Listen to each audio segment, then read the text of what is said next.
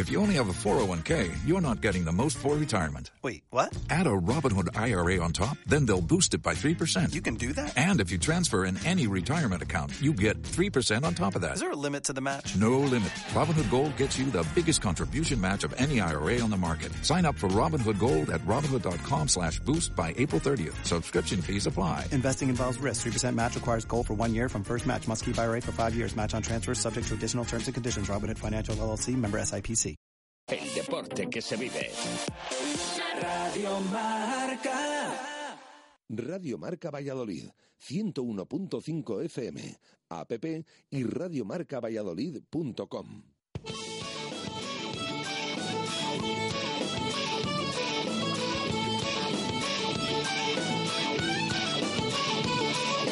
Por ser de Valladolid, soy un celta corto. Por ser de Valladolid, Pucela no es poco. Por ser de Valladolid, deporte en mis venas. Por ser de Valladolid, no hay años sin penas. Por ser de Valladolid, pingüino en invierno. Por ser de Valladolid, voy al Pepe Rojo. Por ser de Valladolid, balonmano es huerta. Por ser de Valladolid, el frío no es problema. Por ser de Valladolid, Lalo es leyenda. Por ser de Valladolid, blanco y violeta. Por ser de Valladolid, agua pucela. Directo Marca Valladolid. Chus Rodríguez.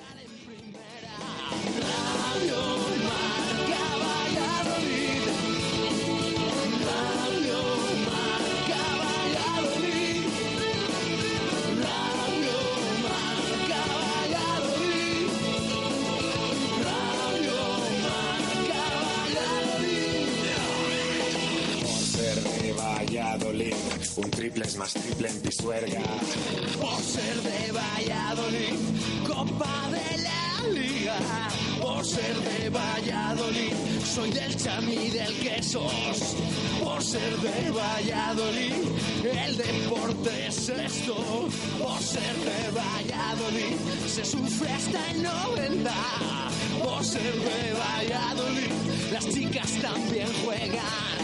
Por ser de Valladolid, básquet con ruedas. Por ser de Valladolid, yo siempre voy con el pucela.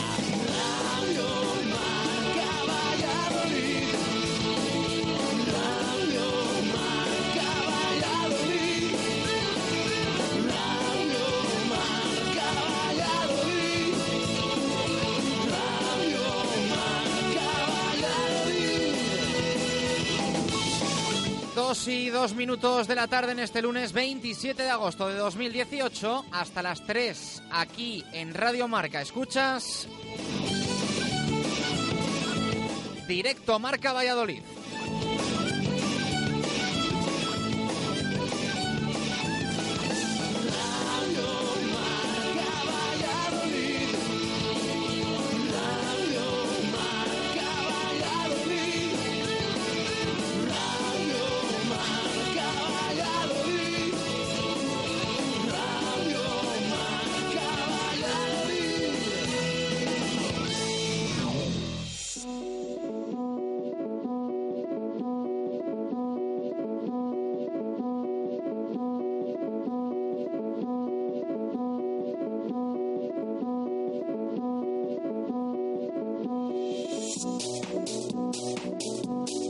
¿Qué tal? Buenas tardes. No ha podido ser. Nos encantaría abrir hoy directo Marca Valladolid contando que el Pucel ha sumado uno o tres puntos frente al Fútbol Club Barcelona con ese resumen habitual de audios de goles blanquivioleta, pero la realidad es que el equipo se fue de vacío de zorrilla frente a los de Valverde. Keco estuvo a punto de forzar el empate en el 92, pero acertadamente, es la realidad, el asistente de De Burgos Bengo Echea señaló un fuera de juego que fue ratificado por el video arbitraje desde las Rozas. El protagonismo, no obstante, lo acaparó lamentablemente casi al 100% el césped de Zorrilla. Es que el Real Valladolid asumió excesivos riesgos montando los tapetes a solo unos días del partido y la fórmula no funcionó. Ni enraizó ni se asentó con tepes de dudosa calidad que ahora generan diferentes versiones de la película de lo que ocurrió.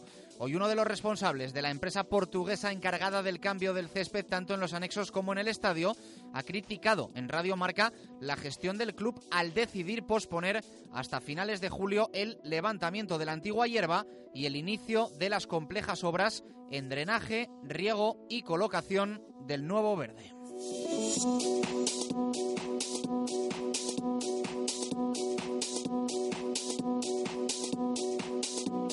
La Liga abre expediente al Real Valladolid que a final de temporada previsiblemente será multado económicamente. Lo peor, la negativa imagen proyectada por el club a nivel mundial, que seguro que en unos días queda olvidada, si bien debe servir para la reflexión de los errores cometidos. Entre ellos, no haber solicitado la disputa de las tres primeras jornadas lejos de Zorrilla, como sí han hecho Real Sociedad o Sociedad Deportiva Huesca. Duras críticas de Valverde o de Piqué tras el partido, que Sergio González se encargó de responder con contundencia, apelando a que el Real Valladolid también se vio afectado por la situación. El riesgo de lesión que tenían los jugadores del Barça también lo tenían los del Pucela. En lo deportivo, el encuentro dejó el debut de Enes Unal y de Duje Chop con el Real Valladolid. El turco titular, el croata suplente, el primero dejó muy buenas maneras y alguna que otra ocasión. Chop también aportó en unos minutos finales en los que el Real Valladolid apretó y trató de tú a tú a un Barça que temió muy seriamente por la victoria. El resultado no fue bueno porque no se sumó absolutamente nada, pero las sensaciones del Pucela, al igual que en Montilivi, son más que esperanzadoras.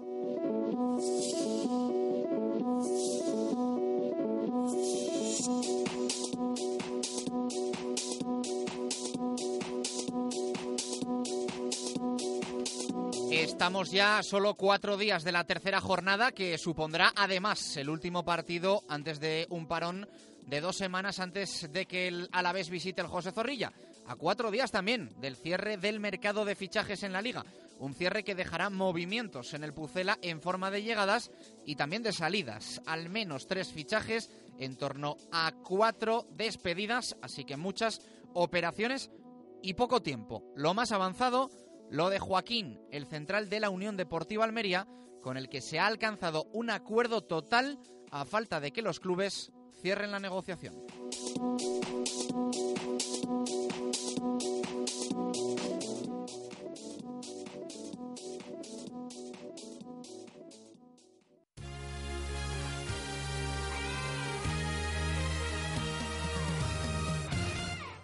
Dos y siete minutos de la tarde. Arrancamos directo Marca Valladolid de lunes. Eh, la verdad es que mucho que contar en el día de hoy porque venimos de un fin de semana más que intenso y porque nos esperan unos días también importantes para el futuro cercano del Real Valladolid. Ese 0-1 que nos dejó el encuentro del sábado, segunda jornada Liga Santander frente al Fútbol Club Barcelona en el Estadio José Zorrilla y a cuatro días del encuentro ya frente al Getafe, próximo viernes en el Coliseum Alfonso Pérez y del cierre del mercado de fichajes que como eh, hemos eh, contado hace unos segundos tiene que dejar sí o sí unas cuantas operaciones en forma de llegada, en forma de salida en el Real Valladolid Club de Fútbol. Vamos a hablar de mercado, por supuesto, pero eh, toca hablar también de lo que ocurrió el pasado sábado en Zorrilla, ese partido frente al Barça, en el que no se habla de otra cosa que del césped, del estado del césped y de esa eh, victoria por la mínima del Fútbol Club eh, Barcelona con el gol de Osman Dembélé. Eh, un triunfo con ese solitario gol para mí evitable por parte del Real Valladolid y uno de los pocos peros que se le pueden poner al equipo de Sergio González que plantó cara al Fútbol Club Barcelona, que es cierto que tuvo el dominio del partido, que tuvo ocasiones claras para hacer algún tanto más, pero el Real Valladolid generó bastante. Hablábamos después del partido de Montilivi que, más allá de la intensidad defensiva y de esa correcta actuación atrás, de notable alto que había tenido el Real Valladolid frente al Girona, tocaba también dar un paso en ataque, dar un paso arriba. El Real Valladolid lo dio frente al Barça.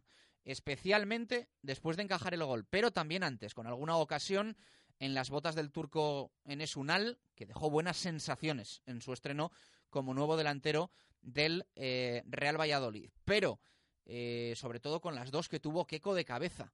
Clarísima eh, la primera, en la que remata solo y el balón se va a las manos de Marc-André Ter Stegen, y la segunda, que decir, acaba dentro de la portería del Barça, pero es anulado por el asistente de Burgos Bengoechea y ratificado el fuera de juego por el videoarbitraje por el equipo de Mateu Laoz desde las eh, Rozas.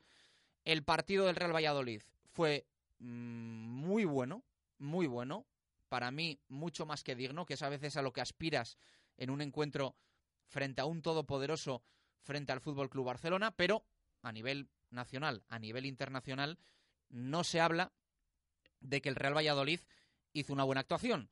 Se habla del VAR por esa última jugada y ese gol anulado a Keco Gontán, la jugada del minuto 92, y se habla mucho del césped.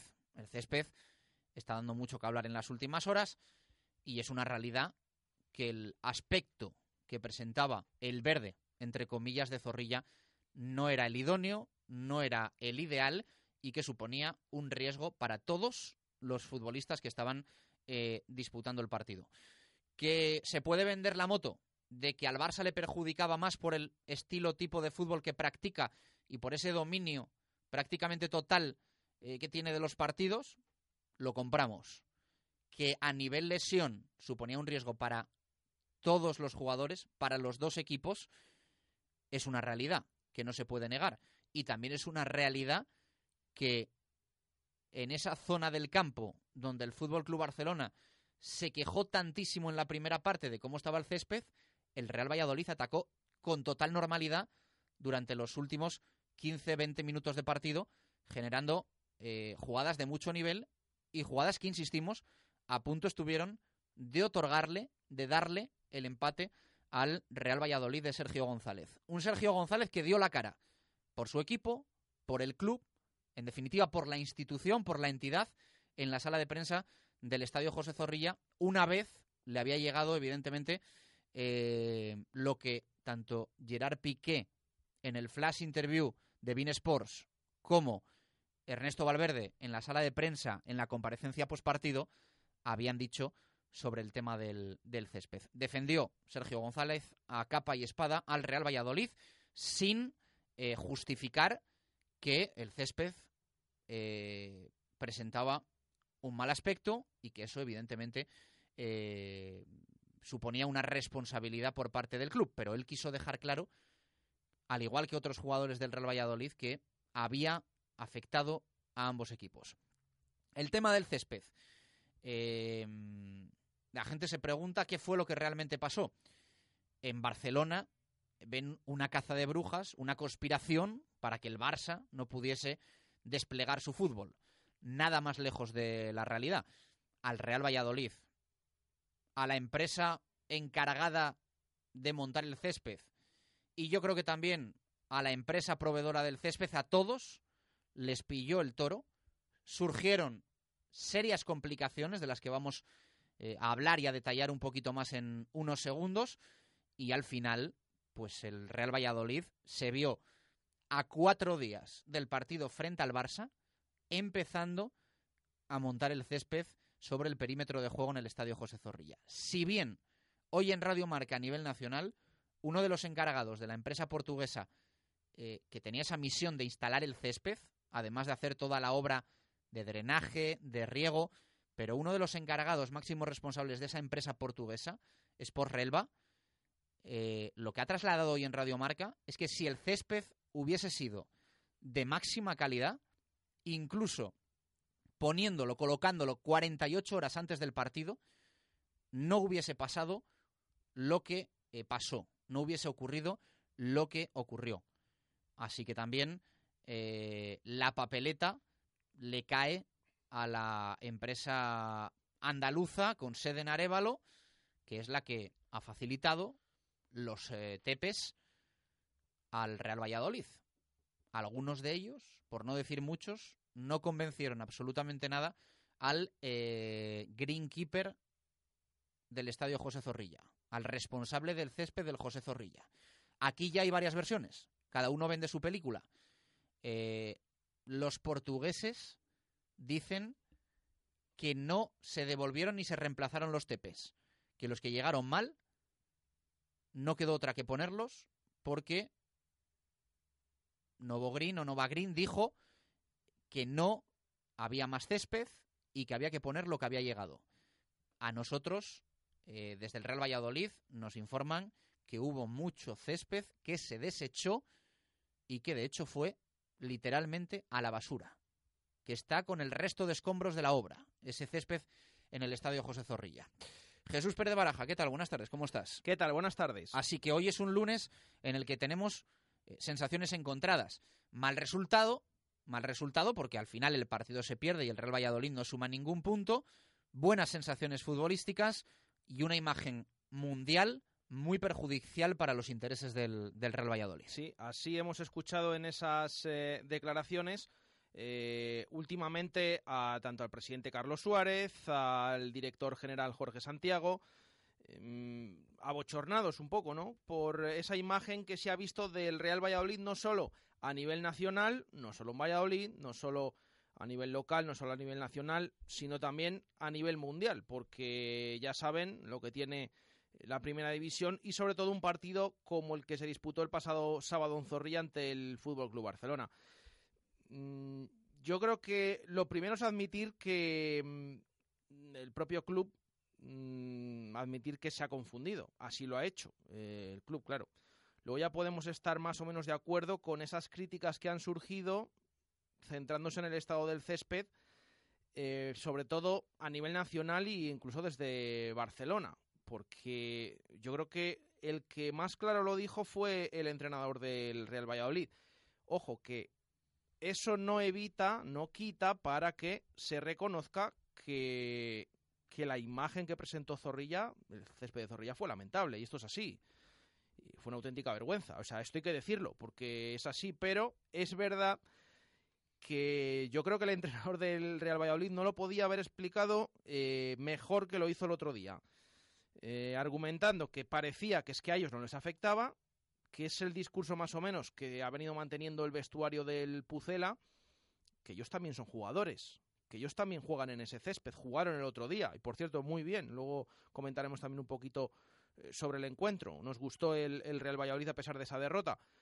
Eh, con esas palabras de Sergio González, que parecen que los futbolistas son ellos y nosotros somos los agricultores. Bueno, el Real Valladolid también es un equipo de fútbol, el Real Valladolid sí era su casa y tiene culpa de tener el césped como lo tenía, pero también le perjudicó, que es que parece, bueno, y ya si rizamos el rizo eh, y algunas escuchamos algunas opiniones que se han vertido a nivel nacional, simplemente pensando que el Real Valladolid lo pudo hacer adrede, mm, yo creo que no tiene, no tiene calificación ninguna porque desde luego que al que se le ocurra eso, pensar eso, desde luego que no conoce nada al Real Valladolid. Pero bueno, lamentablemente yo creo que es verdad y que hay que asumirlo cómo estaba el césped, pero también es verdad que es una lástima que se haya centrado todo en el estado del terreno de juego, porque es que parece que el Barça sufrió en Zorrilla por el césped. Que se jugó en un mal terreno de juego, sí. Que quitarle méritos al partido que hizo el Real Valladolid, eso ya eh, va con cada uno. Pero sí que es verdad que llama la atención un poco que se centre más en ese tema y no en lo que vimos futbolísticamente en el terreno de juego con un Pucela que mereció bastante más de lo que consiguió, que demostró que es capaz de competir en esta jornada también con los equipos grandes. En la primera jornada sacó un punto de Girona, compitió aquí también contra el Barça, vamos a ver a partir de ahora. Pero bueno, hablando de lo futbolístico, yo creo que nos tenemos que quedar con esa buena imagen del Real Valladolid a pesar de la derrota. Lástima que haya quedado también esa imagen empañada por la otra imagen, la mala dada por el césped del Estadio José Zorrilla. 2 y 19, hacemos pausa, a la vuelta repasamos pues eh, hasta las 3 todo, eh, césped, partido, mercado de fichajes, directo Marca Valladolid de lunes en Radio Marca. Radio Marca Valladolid, 101.5 FM, app y radiomarcavalladolid.com. Seguro que este verano te apetece una cena en una maravillosa terraza, a la luz de la luna, en la mejor compañía y con un menú para recordar. Pues todo eso lo tenemos en el Lagar de Venancio. Bueno, la compañía la pones tú. Disfruta de nuestra terraza de verano y prueba nuestro menú de noche o pide uno de nuestros famosos platos, el pulpo a la brasa, nuestros pescados frescos o la mejor carne a la brasa. Este verano lo hacemos especial en las noches de terraza del Lagar de Venancio. Reservas en el 983 33 43 44. El Lagar de Venancio, calle Traductor junto a Michelin.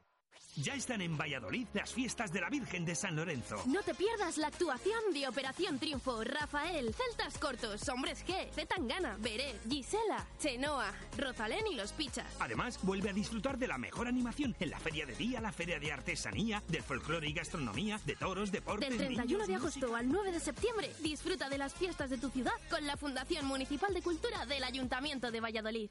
Llevas toda la vida hablándole a tu coche. Mira este, parece que se ha comprado el carril izquierdo. Ahora, por primera vez, tu coche te responderá. Hey Mercedes, pon música por favor que estoy de los nervios. Aquí tienes tu canción antiestrés. El nuevo Mercedes Clase A te conocerá perfectamente, porque gracias a su inteligencia artificial podrás activarlo con tu voz y él irá aprendiendo de ti. Ven a descubrirlo tú mismo a tu concesionario Mercedes-Benz. Nuevo Clase A. Just like you. Adarsa, concesionario oficial Mercedes-Benz. Nuevas instalaciones en Avenida de Burgos. En el Summer Outlet de Ford tenemos descuentos únicos en vehículos de stock. Solo hasta fin de mes, stock. Para que te lo puedas llevar este verano, stock. Con descuentos de hasta 4.500 euros en un Ford Fiesta o hasta 7.000 en un Ford Kuga, stock. Infórmate de todos los descuentos y condiciones en Ford.es, stock. Una promoción que hace tiempo que no se veía. Ford Autofor, carretera Adanero Gijón, kilómetro 194-700, junto a Zaratán. En Venador somos especialistas en la instalación y mantenimiento de puertas automáticas. Más de 20 años de experiencia en el sector y más de 5.000 clientes avalan la profesionalidad y entrega de un equipo de grandes profesionales. En Venador trabajamos con las marcas más prestigiosas del sector, calidad y durabilidad aseguradas, especialistas en automatismos, barreras, puertas de garaje seccionales y puertas metálicas. Líderes en el servicio a comunidades e industria con mantenimiento y servicio técnico en Valladolid 24 horas. Venador 983 40 02 y venador.com. Radio Marca Valladolid 101.5 FM, app y radiomarcavalladolid.com. Directo Marca Valladolid. Chus Rodríguez.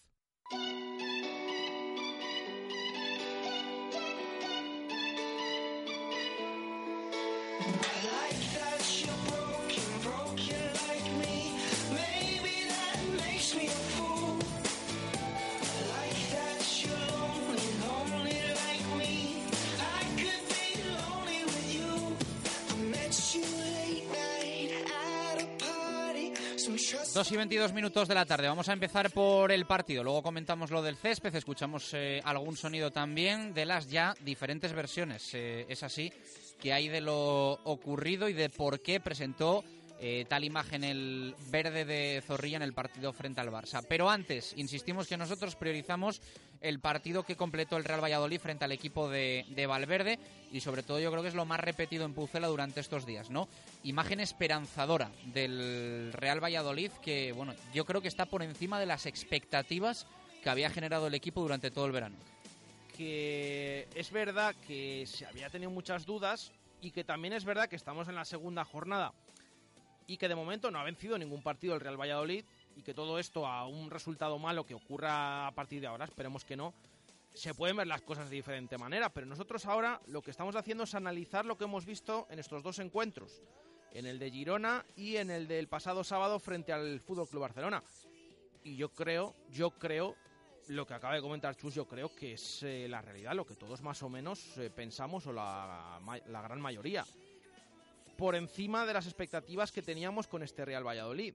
Se habla durante todo el verano mm, el riesgo que podía asumir el club manteniendo el mismo bloque de la, perdón, de la temporada pasada en segunda división. Quizás algunos jugadores no estaban preparados. Bueno, estamos viendo que ante el Girón, ante el Barça, hay muchos jugadores que ya estaban la temporada pasada por ejemplo, la defensa es la misma que subió con el equipo en ese playoff, que actuó en esa línea de cuatro. Eh, ya la conocen todos, con esos eh, centrales formados por Kiko Olivas, Fernando Calero. no debutantes, porque Kiko Olivas ya había debutado con el Villarreal en primera, pero sí también Javi Moyano, por ejemplo, en ese lateral derecho. Es decir, una defensa que ya venía actuando en segunda y varios jugadores más. Canteranos del Real Valladolid también, como Tony, como Calero, como Anuar. Bueno, pues han sido titulares eh, contra el Girona, contra el Barça y yo creo que han dado el, do de pecho. Es verdad, si somos resultadistas no se ha conseguido ningún punto, pero yo creo que la imagen que dio el, equipo el otro día, sobre todo también con las incorporaciones que ha habido, porque mm, yo creo que más o menos podemos estar de acuerdo en que las sensaciones que dejó el turco en Esunal fueron bastante buenas. Tuvo dos ocasiones muy claras, ese tiro que repelió Ter Stegen en la primera mitad, luego también ese remate de cabeza, un paradón del portero, que es verdad que estaba anulada la jugada por ese empujón del turco, incluso algunos movimientos también que tuvo en esos minutos de la segunda parte. Incluso yo me atrevería a decir, opinión personal, que también eh, a mí me gustó los minutos que tuvo el, el delantero croata, Chop, cuando salió algún movimiento, ese balón que pone también en ese centro a Keco, no estamos hablando del del gol, porque se lo puso Calero. Eh, yo creo que esperanzado sobre todo, ¿no? Yo creo que es la palabra. Por la imagen del Real Valladolid, que compitió frente a todo un Fútbol Club Barcelona, por mucho que se hable del césped y por mucho que se diga que el Barça eh, no quiso jugar, repetimos, el césped estaba para los dos, también para el Real Valladolid, que también pudo verse perjudicado incluso eh, en esos minutos en ese área que estaba ya completamente eh, levantada por eh, ese césped. Bueno, repito, para mí, buena imagen del Pucela, demostrando que sabe competir, no solo contra cualquier equipo, sino también contra los grandes. Y vamos a ver a, a partir de ahora ese encuentro en Getafe y el próximo rival que viene a Zorrilla a la vez, si lo completa, además de la buena imagen, sacando puntos y esa victoria que todavía se resiste en estas dos primeras jornadas. Sergio González hizo esta valoración del partido.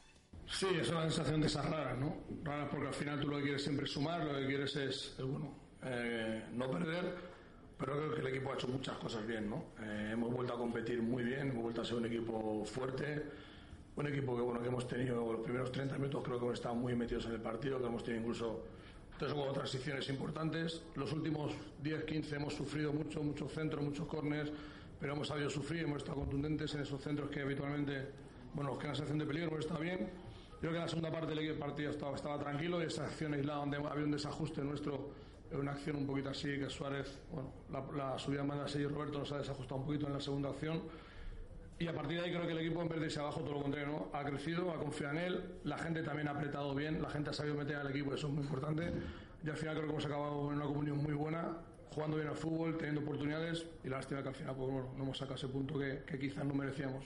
Palabras de Sergio González. Vamos a escuchar también a Keco, que tuvo que dos ocasiones, ¿eh? ¿eh? Jesús, porque evidentemente se habla muchísimo de la que se fue para adentro en posición antirreglamentaria de Keco, pero la que va a las manos de Ter Stegen es todavía más clara. ¿eh? Esa sí que valía. Ella podía haber sido al revés, ¿no? Eh, que hubiera entrado esa que no estaba fuera de juego y la última en la que vimos ya actuar el VAR en Zorrilla. Es verdad que no tuvo que acudir el árbitro de Burgos Bengoechea esa pantalla que les comentábamos el otro día que estaba ahí en ese túnel de vestuarios. Pero una lástima, una lástima esas dos ocasiones que tuvo Keco. La primera, un remate flojito de cabeza. Es curioso porque Keco es extremo, salió en la segunda mitad eh, para bueno, intentar aportar precisamente los mejores minutos del Pucela y tuvo esas dos ocasiones, a pesar de ser extremo, las dos de cabeza, después de esos centros que hemos comentado. La primera, ya decimos, fue a las manos de Ter Stegen, un remate flojito, y la última, en el tiempo añadido, eh, fue ese balón que sí que fue dentro, pero en la que si vemos la repetición, efectivamente el jugador está en, fuera de juego. Por lo tanto, una auténtica lástima, Kego que se volvió loco, que yo creo que fue el último en enterarse que se había anulado el gol, a pesar de luego la incertidumbre de ver qué decía el VAR, eh, yo creo que habría sido el justo premio al esfuerzo que hizo el Real Valladolid y a lo que vimos en el césped de Zorrilla. Eh, hablamos de césped de Zorrilla, bueno, en el terreno del juego, no queremos decir eh, echar más leña al fogón, que luego hablaremos sobre, sobre el tema. pero fue una lástima. Finalmente no llegó ese empate, pero sobre todo hay que quedarse mm, contentos con esa imagen, pero la verdad que con un puntito más habría que estar, habría estado bastante mejor de, de, esos, de no sumar que con el gol de Dembélé se llevó el Barça. Escuchamos a Keko Gontan. Sí, no, ya, ya lo he visto. El gol no es que ha estado cerca, es que lo he celebrado como, como si tal y he sentido lo mismo. O sea, he pasado del cielo al infierno en un segundo. Además, hasta había una mujer ahí que no sabía quién era y la he abrazado. Sí, ahí en el móvil, pues eso es lo típico. Cuando llegas, me he visto varias veces las imágenes y sí, muy justo, pero hay ya varios especialistas que lo están mirando en el campo cuando han dicho que no era gol. Obviamente ya no hemos dudado.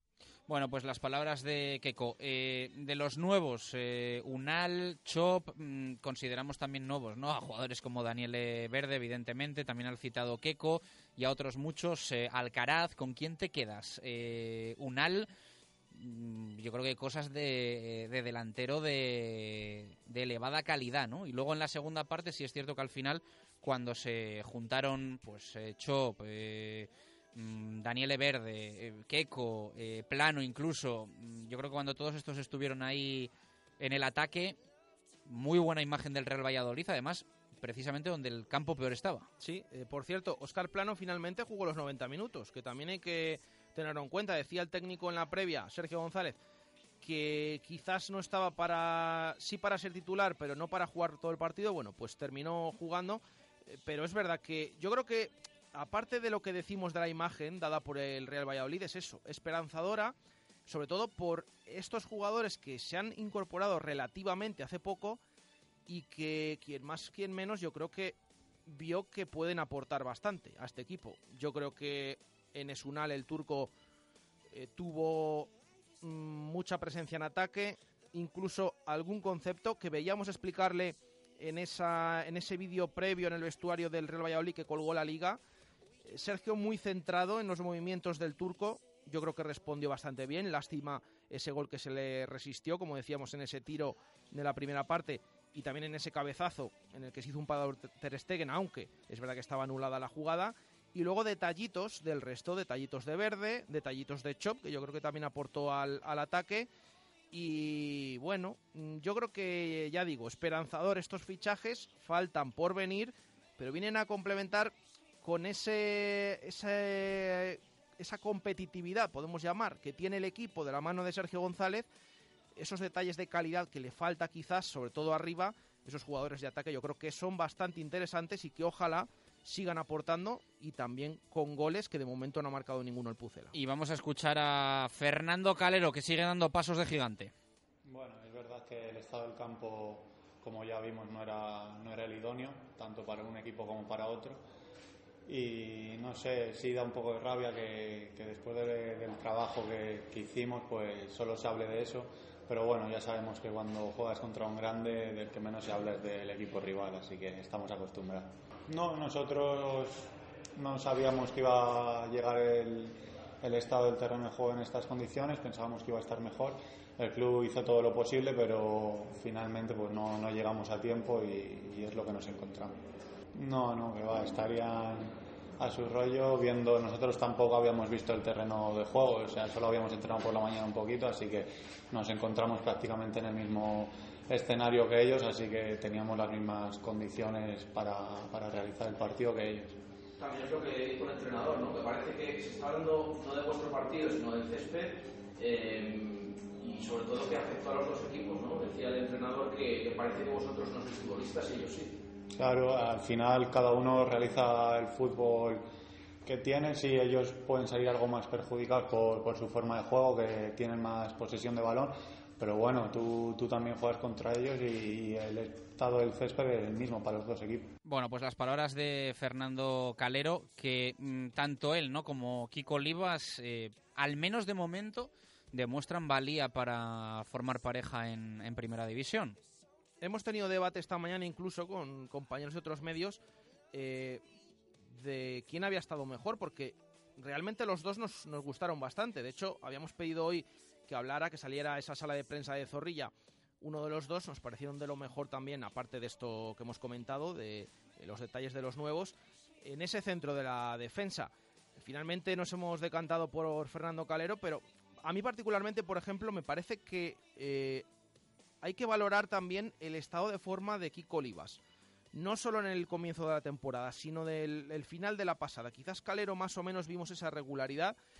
Kiko Olivas, con Luis César en el banquillo, mm, le vimos bastante errores de bulto, que así lo comentamos en todas las tertulias, en todos nuestros programas. Y yo creo que también es, es para valorar eh, la confianza que tiene ahora mismo el central malagueño del Real Valladolid y los buenos partidos que está haciendo. Eh, para mí fue de lo mejorcito del Pucela el otro día aquí Colibas, también en Girona, pero a su vez yo creo que Calero estuvo, estuvo fantásticamente bien. El otro día Messi le vimos muy poquito en, en Zorrilla, en el partido. No fue de lo más destacado del Fútbol Club Barcelona, pero precisamente tuvo dos arrancadas, dos jugadas, que si se fijan ustedes y se acuerdan, en las que se internó en el área. Yo creo que el balón cortado por Fernando Calero en ambos casos, ante todo un Messi, yo creo que también es, es para, para valorar eh, bastante. Bueno, un canterano del Real Valladolid que ha debutado en primera, que lo está haciendo francamente bien y que yo creo que también eh, demuestra un poquito esa defensa que sigue siendo más o menos igual de rocosa que lo era en segunda división en esos últimos partidos, con el cambio de entrenador. Entonces esperemos que siga así, pero desde luego que yo creo que es para valorar tanto la actuación de toda la defensa en general, pero sobre todo para mí de los centrales como Kiko Olivas y Fernando Calero. Por cierto, eh, de Fernando Calero, ya el profe Alvarado, en la primera tertulia de la temporada 2018-2019, eh, indicó que cuidado con la opción de que llegase alguna oferta seria por, por Fernando Calero. Eh, en este aspecto eh, no podemos decir que haya presentado oferta formal ni mucho menos, pero sí es verdad que ha dejado caer, bueno, pues eh, cuánto podría costar Fernando Calero la Sociedad Deportiva Ibar. lo hizo el verano pasado y ha repetido este, este verano. Así que empieza ya a despertar, ¿no? Pues el, interés de, otros equipos y yo creo que, bueno, pues el club está convencido de que Calero es un jugador de presente en el Real Valladolid y de futuro eh, no se sabe dónde, pero sí que si hace las maletas dejando una millonada en el estadio José Zorrilla. De esto son conscientes. El Real Valladolid eh, evidentemente se quiere quedar en primera división, pero también sabe eh, que su proyecto de futuro es el de ser un club vendedor. Y, muchos de los eh, jóvenes que bueno pues se traen para el filial, eh, jugadores también por los que se hace bueno pues algún tipo de, de apuesta económica, son para en un futuro tener una revalorización y bueno pues una ganancia económica con ello. De hecho, es el caso del que es posible que sea el nuevo central de la, de la plantilla. Eh, Joaquín, el jugador de la Unión Deportiva Almería, eh, un interés que contó en su día la voz de Almería y que ya no es interés, es directamente un acuerdo cerrado eh, con la parte del jugador en los años de contrato que según nos llega, aunque no estaría cerrado al 100%, podría ser de cuatro temporadas, de cuatro temporadas y que ahora la pelota está en el tejado de los clubes. Eh, incluso eh, con una cercanía importante a que todo se cierre próximamente eh, si el Real Valladolid toma la firmísima decisión de llevar a cabo la operación, porque también se está mirando mucho cómo va el Real Valladolid en tema límite salarial y presupuesto y demás, mm, que está todo ya cogido un poquito con, con alfileres. podría llegar la operación del traspaso de Joaquín al Real Valladolid por eh, un millón doscientos mil euros. Un millón doscientos mil euros. Eh, pero está todo muy avanzado. O sea, aquí ya no hablamos solo eh, de un interés en Joaquín, es decir, acuerdo con el jugador y ahora falta dar el paso definitivo para cerrar la negociación con la Unión Deportiva Almería. Pero yo creo que Joaquín tiene todas las papeletas para convertirse en el nuevo central del Real Valladolid. Inicialmente se buscaba otro perfil, un perfil de alguien veterano con experiencia en la Liga Santander, pero eh, no han terminado de convencer las opciones que se le presentaban al Real Valladolid y ven con eh, mucho futuro e incluso presente esta opción, aunque no sea un jugador con minutos en primera. Eh, creen que se le puede sacar rendimiento deportivo y también en un futuro rendimiento económico porque es eh, uno de los centrales actualmente con más proyección en el fútbol español. Y de ahí que se vaya a hacer esta, esta apuesta, como se ha hecho, por ejemplo, pues eh, también con dinero de por medio, la de, la de Rubén Alcaraz. Confianza y fe ciega en que Joaquín le puede dar mucho al Real Valladolid e insistimos que ya no es un mero interés. Es una operación que está avanzada, no cerrada, pero sí muy avanzada. Sí, es lo que les comentamos en directo Marca Valladolid. Bueno, es un jugador que más o menos los habituales de la Liga 1-2-3, de hecho las últimas temporadas, eh, lo hemos podido seguir porque el Real Valladolid estaba jugando en segunda división. Eh, yo creo que le conocen perfectamente, ese central alto, espigado, eh, moreno, incluso también, bueno, moreno de piel. yo creo que interesante, interesante, pero es verdad Em, yo particularmente en este caso me habría gustado más un, central con más experiencia para completar esta plantilla. A mí me gusta Joaquín Fernández que pueda venir para completar, pero quizás me falta una pieza ahí con más jerarquía. Es verdad que estamos hablando de que Kiko Olivas y que Fernando Calero están haciendo francamente bien, eh, pero quizás yo me habría decantado por alguien con experiencia, claro. Eh, te puedes decantar por uno o por otro, pero desde luego que las condiciones del mercado son unas. Eh, es verdad que hablando de este millón doscientos mil euros puede parecer mucho, incluso, bueno, que se pudiera invertir en un central de las características que estamos diciendo, pero a mí me parece un jugador interesante, quizás no para ser la referencia, como todo parece indicar que faltaba ese tercer central de llegar al Real Valladolid, pero bueno, mm, vamos a ver finalmente si lo ficha el, el Pucela pues va a ser uno más de la plantilla y por supuesto vamos a valorarle como al resto, pero eso sí, a mí particularmente me hubiera gustado más un central con bastantes más minutos en, primera división, pero el mercado viene como viene y esto es lo que va a suceder en el Real Valladolid. 20 eh, minutos para llegar a las 3 en punto de la tarde. Vamos a hacer una pausa eh, y a la vuelta hablamos del tema césped.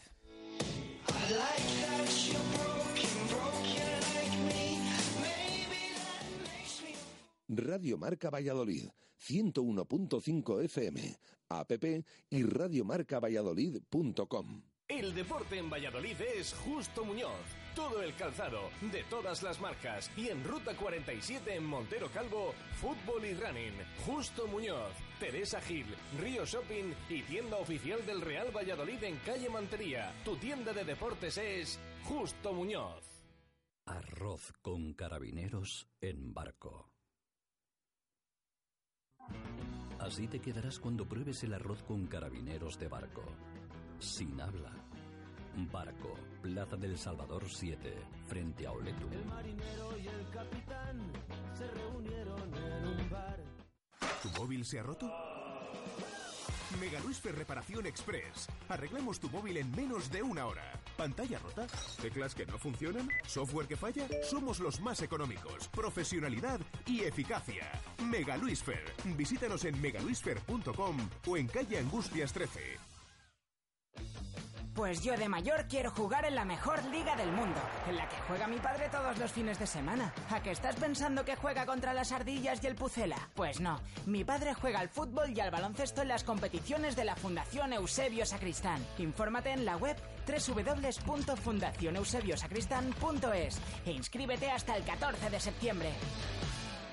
Prepárate Valladolid. El viernes 31 de agosto disfruta en la Sala Borja de Ruiz Hernández de la mejor música en vivo. A partir de las 7 de la tarde, tributo a Cecilia con el espectáculo Dama Dama. ¿Quién la escribía versos? Dime quién era.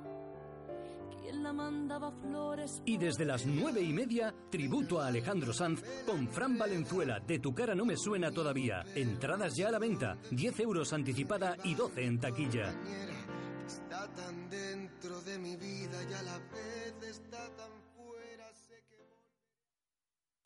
Simancas Autorecambio, 25 años en Valladolid, diferencian a una empresa con la atención y el servicio más profesional para facilitarte las cosas. Recambios para automoción y especialistas en transmisiones, direcciones, distribuciones, suspensión y frenos de primeras marcas. Distribuidores de frenos ATE, distribuciones Contitec Continental y baterías Barta y Auto. Simancas Autorecambios en la calle Carraca, nave 12, cerca del Hospital Río Ortega. Radio Marca Valladolid, 101.5 FM, app y radiomarcavalladolid.com. Directo Marca Valladolid. Chus Rodríguez.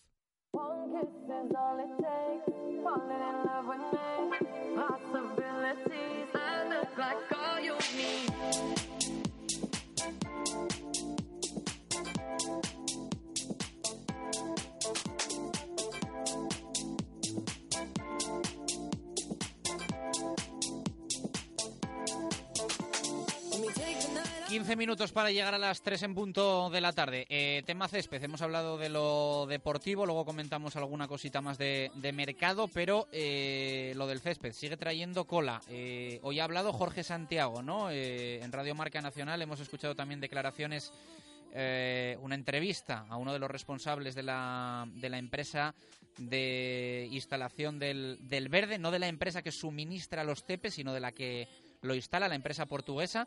Eh, ha hablado Jorge Santiago en el estadio.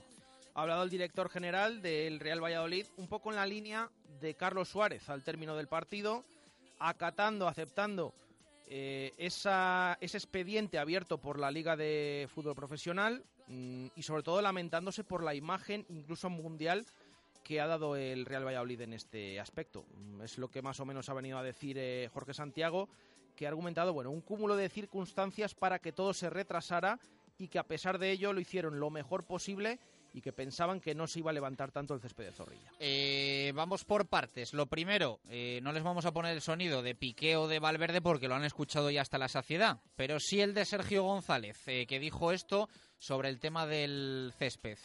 a ver si ellos van a ser jugadores y nosotros agricultores. Sí, hombre, la verdad que, que, parece que los futbolistas solo son ellos, ¿no? Y nosotros somos agricultores, nosotros también somos futbolistas. O sea, jugamos al fútbol igual que ellos y queremos sacar por las mejores condiciones posibles. A nivel de logística, a nivel de tiempo, hemos sido el último equipo que hemos podido subir a primera división, eh, una división tremenda, y no ha habido tiempo material, con la liga ha empezado tan pronto, con el poco tiempo que ha habido, para poder quizás poner el CPC en las mejores condiciones posibles. La entidad, los trabajadores profesionales han hecho lo máximo posible para que ambos estén en las mejores condiciones posibles, sabiendo las circunstancias a las que estamos jugando. Y a partir de ahí, el partido se ha jugado bueno, tanto ellos para nosotros el CP no estaba bien, nosotros somos igual de futbolistas que ellos y había que adaptarse a las circunstancias. Mucho más tampoco te puedo decir. Sergio, tras el partido, a la conclusión habló también Carlos Suárez y esto fue lo que comentó. Bueno, hay una normativa, el césped no estaba bien, es la verdad, se ha levantado muchísimo más. Por más que los que estáis aquí a nivel local sabéis que hemos estado toda la semana, día y noche trabajando, sin parar en toda la noche, pensábamos que iba a estar un poquito mejor, pero al final no ha agarrado, se ha levantado, sobre todo en una parte del campo muchísimo más que en la otra y, bueno, es una pena, ¿no? porque creo que ha sido un espectáculo bonito, que hemos hecho un grandísimo partido y nos ha quitado parte de esa alegría que el equipo parece que está enganchándose bien a la división, pues que el césped no, estaba bien. ¿no? Bueno, es normal, cuando está así yo creo que no se pueden dar muchas más vueltas. Eh, si el Barça se queja me puede parecer normal, lo único que pasa es que ha sido tan público y tan notorio con todas las televisiones y todo sé que no hace falta hacerla, ¿no? Porque ya se ha visto, hay una normativa, no se ha cumplido por mor del retraso. Si nosotros hubiéramos pensado que podía haber tantísimo retraso como ha habido en la ejecución, porque era una obra bastante más complicada que cambiar simplemente el tepe del, del estadio, pues evidentemente hubiéramos pedido más tiempo a la liga a ver si nos lo concedía, ¿no? Pero la verdad es que hemos ascendido el día 17 de junio, hemos empezado con las obras lo antes posible, creo que hemos estado trabajando muchísimo y al final, que aún así teníamos la esperanza que a, ver, a pesar de haberlo puesto tarde, que enganchara un poquito mejor, pero no lo ha hecho y, la verdad que es una pena. Sí, Bueno, pues eh, las palabras de Carlos Suárez. Escuchamos también eh, las declaraciones hoy en Radio Marca de eh, Frederico, máximo responsable de la empresa portuguesa a la que se le encargó la instalación del césped. Bueno, lo, teme que la garantía, bueno, la garantía estaba un poco eh, minimizada porque si los TP tuviese calidad, las cosas lo podían eh, ter corrido mucho mejor, ¿vale? Eh, lo teme que los TP para un, un sustrato que para estabilizarlo eh, con este tiempo que no fue mucho, necesitaba de un TP con calidad para que no tuviese ocurrido esto eh, con los partidos. No, la, la césped como planta es la misma, mas la técnica constructiva no es la misma. Y Santiago Bardabeu es un mixto que lleva por debajo un plástico que le da mucha resistencia y le puede jugar en 48 horas sin problemas, ¿vale? La, la, la césped que no, ningún, ningún césped se, se fue devolvido porque nos hablaron que no tenía más césped. Antonio Blanco me habló y, las personas de Nuevo Green me hablaron que no tenía más césped, que teníamos que colocar esa césped ahí, que es una cosa un, poco rara, ¿no? Los tepe que nos hablaron que la finca no tenía más tepe y que teníamos que colocar los tepe que teníamos ahí. Nosotros no lo queríamos colocar los tepe, la zona central, que fue la zona central que crió, que crió macholetas, y nosotros, empresa, no queríamos, no queríamos colocar ese tepe y los clubes fue avisado sobre este tema a través de Antonio Blanco, ¿vale? Y ya está. Bueno, pues las palabras de eh, Federico Machado. En eh, marca.com se puede escuchar la, la, entrevista completa en el escudo del Pucela. Escucháis a, a Federico Machado, que bueno, eh, culpa por los tiempos al club, que cree que la obra debería de haber empezado antes, pero también eh, a la empresa que suministra el césped al, al Real Valladolid eh, y que a mí me sorprende porque bueno, yo creo que es la, la empresa a nivel nacional más prestigiosa en este sentido.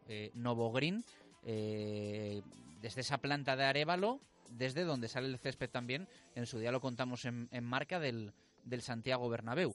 Eh, Federico matiza que el césped es el mismo, el sistema de implantación no, pero la crítica a la calidad del césped también, también queda ahí. ¿eh? Sí, yo creo que al final estamos hablando de que ese tema tiene tres patas. Tiene el Real Valladolid por una parte, que es el que al final, bueno, es el que contrata la obra y ese césped de Arevalo. Por otra parte, la empresa que suministra el césped, eh, que es la que hemos comentado, Novo Green y por otra la empresa que instala el césped, esta empresa portuguesa, tanto el de los anexos como el de Zorrilla, que Federico Machado es el que hemos escuchado ahora, ese representante, eh, uno de los encargados, ¿no? El que representa esa, a esa empresa. Sport Relva. Sí, eh, que cualquiera que haya ido un verano a los anexos puede ver el cartel de esa empresa, que es la que ha ejecutado esas obras, en cuanto a césped se refiere. Ya lo hemos escuchado, la versión de unos de otros, mm, la de este señor dice que al final está hablando de que los tepes recibidos no estaban, no tenían buena calidad, eso es lo que habla, y que ellos se dedicaron a hacer lo que les eh, comentó el Real Valladolid, lo que les ordenó. Eh, bueno, pues eh, ahí cada uno que saque sus conclusiones. Hemos escuchado a unos y a otros, mm, aunque también es verdad que está también la otra pata, la tercera que es la la empresa Novo Green, que es la que cultiva ese césped en Arevalo y la que proporciona, suministra al Real Valladolid para que lo instale. Escuchamos también a Jorge Santiago que ha hablado en el día de hoy.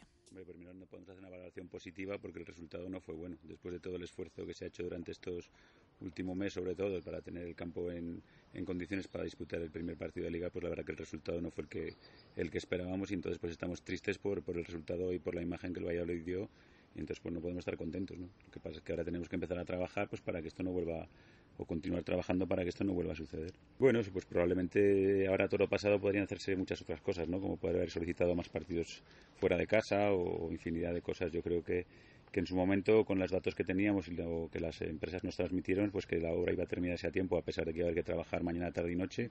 Y bueno, como fuimos los últimos en subir, sabíamos que íbamos a tener que correr más que los demás desgraciadamente pues diferentes problemas que surgieron a lo largo de la obra pues han, han dado el resultado que desgraciadamente hemos visto el, el, día del partido. Y bueno pues la verdad que no, no podemos decir no podemos estar contentos como os decía antes porque porque no es para estarlo. Pero bueno, entendemos que, que, lo vamos a solucionar y que para el siguiente partido estará perfecto. Yo no creo que se pueda llamar negligencia, al final tú valoras una serie de lo que ellos te marcan, los planes de la obra, etcétera, y luego pues surgen, durante la obra han surgido diferentes problemas, con la fecha de comienzo, con el estado del TP que llegó en cada momento, con con cosas que iban surgiendo que no se pensaban que iban a surgir y eso pues va haciendo pequeños retrasos que al final va sumando los retrasos y como va tan tan justo pues llega un momento que, que, no has llegado a tiempo. Es verdad que el jueves, que fue el primer día que se, se pisó sobre este terreno de juego, se levantó, pensábamos que se iba a levantar menos en el partido y, la verdad que se levantó. Hubo zonas donde se levantó menos y zonas donde se levantó más. Es otra cosa que también estamos valorando con los técnicos porque si el césped se ha puesto el mismo día o sobre todo en diferentes zonas se ha puesto el mismo día no entendemos por qué en unas zonas se levantaba más y en otras menos. Nosotros nos marcamos el plazo de empezar a trabajar otra vez esta misma noche para, para que cuanto antes esté. No queremos ponerle una fecha, sino que queremos que esté bien y que no volvamos a tener el mayor mínimo problema con, con el césped, ya que después del esfuerzo que se ha hecho eh, debido a las exigencias de la liga en, en, cambiar el terreno de juego, mm, nosotros, bueno, pues lo que pensamos que había que cambiar no solo el tepe, que hubiera sido lo más fácil, eso se cambia muy rápido, sino que hemos tenido que cambiar todo el tema del drenaje, eh, con las indicaciones que nos han dado los técnicos y probablemente toda esa obra, al ser una obra mayor, pues eso ha supuesto algún problema más y no hemos llegado a tiempo, pero lo vamos a tener reparado lo antes posible porque no solo queremos que se juegue aquí, nuestro equipo también tiene que entrenar aquí. Pues puede ser, pero todo está tan justo, llevamos todo el verano trabajando en muchas cosas en el estadio para llegar a tiempo y, ya sabíamos que todo iba muy justo. El poner plazos eh, y dejar márgenes no, no, estábamos a tiempo, subimos el día que subimos y empezaba la liga el día que ha empezado. Nosotros eh, no podíamos dejar muchos plazos hemos hecho lo que hemos podido y, bueno, pues en algunas cosas nos hemos equivocado como, como se ha demostrado. ¿Entendéis el expediente que, que, va a abrir la Liga? Por supuesto que entendemos el expediente porque nosotros somos los primeros que vemos que nuestro terreno de juego no estaba, no estaba correcto. Luego, obviamente, pues obviamente no lo hemos hecho adrede, no, no hemos buscado que nuestros jugadores estén sobre una superficie como la que estaba, pero está claro que el resultado ha sido ese. Bueno, la Liga estuvo el jueves, eh, eh, la Liga estuvo probando el bar, vio parte de de, lo que pasaba y bueno pues eh, su director técnico hizo unas recomendaciones hasta a nuestro jefe de responsable del, del césped y es lo que se hizo pero está claro que el tiempo era muy muy escaso de jueves a sábado no da tiempo a que a que enraice como nosotros teníamos pensado y, da igual que lo diga la liga o diga cualquiera en ese momento pues aunque todos los técnicos tanto de la liga como del club se han puesto a intentar ayudar a que esto se consiguiera pues pues no se consiguió yo creo que, es que el problema no es el césped el, césped está bien el problema es que, que la raíz o lo que nos dicen que la raíz no, no se ha unido no ha crecido y entonces no se ha unido con el sustrato que hay debajo o sea, la planta que podéis verla aquí no está mal, no está para tirarla ni está para nada, pero bueno, todo se valorará. Habrá zonas que probablemente no, no estén para recuperar y habrá que cambiarlas y habrá otras que, que estén mejor y no habrá que cambiarlas. Pero se hará lo que se tenga que hacer para que el campo esté, esté perfecto. bueno, pues eh, las palabras de Jorge Santiago, el club asumiendo las eh, responsabilidades y bueno, pues también lo, lo ocurrido el pasado sábado en ese partido frente al Fútbol Club Barcelona.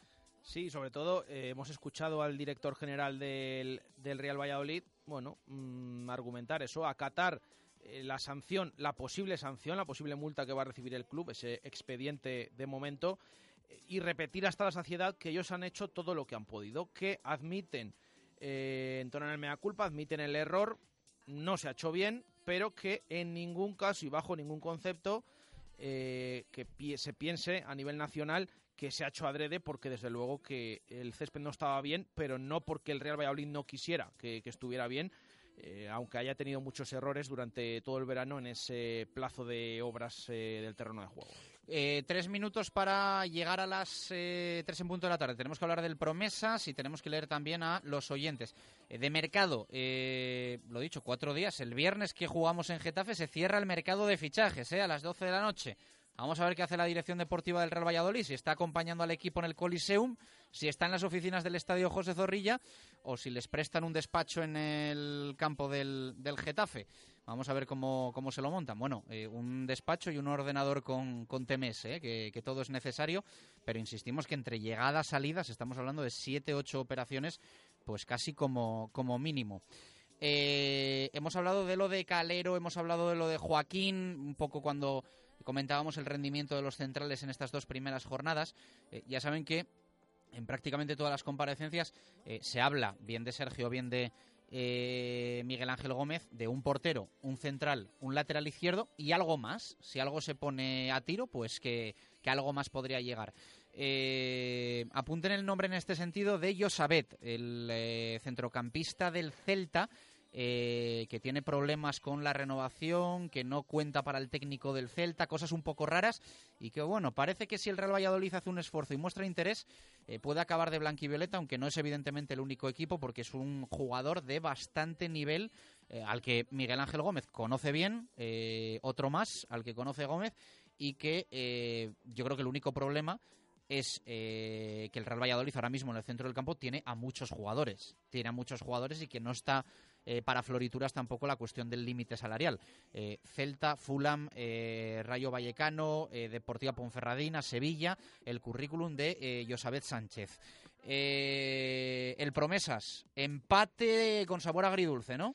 Sí, porque mm, fue empatado en dos ocasiones después de ir por delante en el marcador, justo cada gol recibido en el tiempo añadido de cada parte el último eh, a escasos segundos para que el árbitro decretara el final. Se adelantó el filial del Promesas, un Promesas que tenemos que decir nos causó mucha mejor imagen que todo lo que habíamos eh, visto eh, durante la pretemporada, incluso en el partido del otro día en el Trofeo de Diputación contra el Tordesillas, se adelantó en el minuto 30 de la primera parte con un gol de falta directa de Quique Pérez, una de las incorporaciones. Respondía el San Sebastián de los Reyes en el descuento de la primera parte con ese gol también de falta directa de Andy. En la segunda mitad, nada más comenzar, una gran jugada personal de Waldo. Ojo a este jugador que está creciendo, lo hemos visto en pretemporada, está siendo de lo mejorcito del Promesas, que anotaba ajustado al palo por bajo, ese 2-1. A partir de entonces, eh, el Pucela tuvo ocasiones, no las materializó, Y a partir de entonces, eh, también San Sebastián de los Reyes se echó un poquito más arriba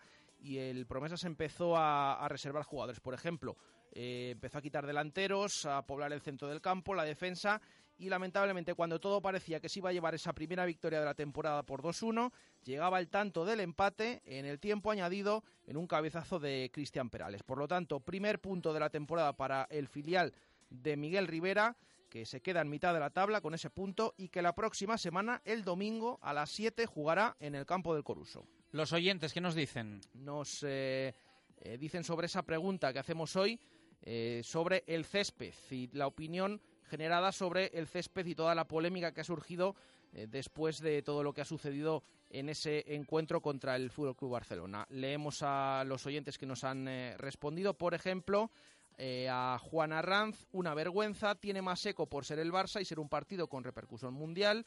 Jesús Romero, después de cuatro años de sufrimiento salimos en todo el mundo para ser ridiculizados. Pasión Violeta, típica gestión desastrosa del dueño del club. César Fernández, el estado del césped era lamentable, eh, falta de previsión por parte de la directiva. Carmelo, es lamentable que se empañe un partido espectacular por parte del equipo por una nefasta gestión de los tiempos. Eh, Javi, lo del césped está claro que es el resultado de una total falta de previsión por parte del club. Eh, Azote dice una chapuza más de la dirección del club. Israel dice que es culpa del presidente también. Álvaro Juste estaba muy mal, pero el Valladolid fue un gran equipo y le dio una lección al Barça. Miguel, responsabilidad del club eh, y también de la liga. Eh, David Muñoz estaba mal, pero una cortina de humo para tapar el baño del Pucel al Barça. Robert, hay que localizar al responsable y expulsarlo. Miguel, fue un error grave. Diego Gómez es bastante vergonzoso el estado que se vio el sábado. Por suerte no se lesionó ningún jugador. Fernando Pindado, dice que el césped es una vergüenza, es innegable la falta de profesionalidad del club, es lo que nos dicen. Bueno, pues eh, contado, contado. Eh, mañana más, eh, será a partir de las 2 en punto de la tarde, ya queda poquito para regresar al horario habitual de la, de la 1 y 5. Simplemente comentar que no lo hemos dicho, buena noticia esta mañana en el entrenamiento del Real Valladolid porque Ibi y Luismi se han reincorporado al grupo. Por lo tanto, solamente queda la enfermería mayoral. Iremos viendo esa evolución durante esta semana. Una semana en la que Sergio González comparecerá el miércoles. Mañana puerta cerrada, miércoles puerta abierta y puerta cerrada de nuevo. Igual no ves la evolución de mayoral en los anexos. Bueno, no lo hemos visto de momento, pero desde luego que está claro que es uno de los jugadores, no lo hemos nombrado, con Chris Ramos, con Cotán, con Antonio Domínguez de los que pueden salir del club, eso está claro. Así que vamos a ver qué sucede, aunque ahora está lesionado. De momento es el único que está en la enfermería. Pues igual te tienes que ir al Corcón a ver la evolución de Mayoral. Apúntatelo ahí en la libreta. Y vamos a ver también la de Antonio Domínguez, que también estaba ahí el Alcorcón detrás. Bueno, todos esos jugadores que deben buscarse salida en esta semana. Eso nos ha llegado ahora a última hora. Mayoral al Alcorcón. Eh, vamos allá a indagar. Eh, gracias Jesús, gracias Víctor Garrido. Mañana más. Abrazo, adiós.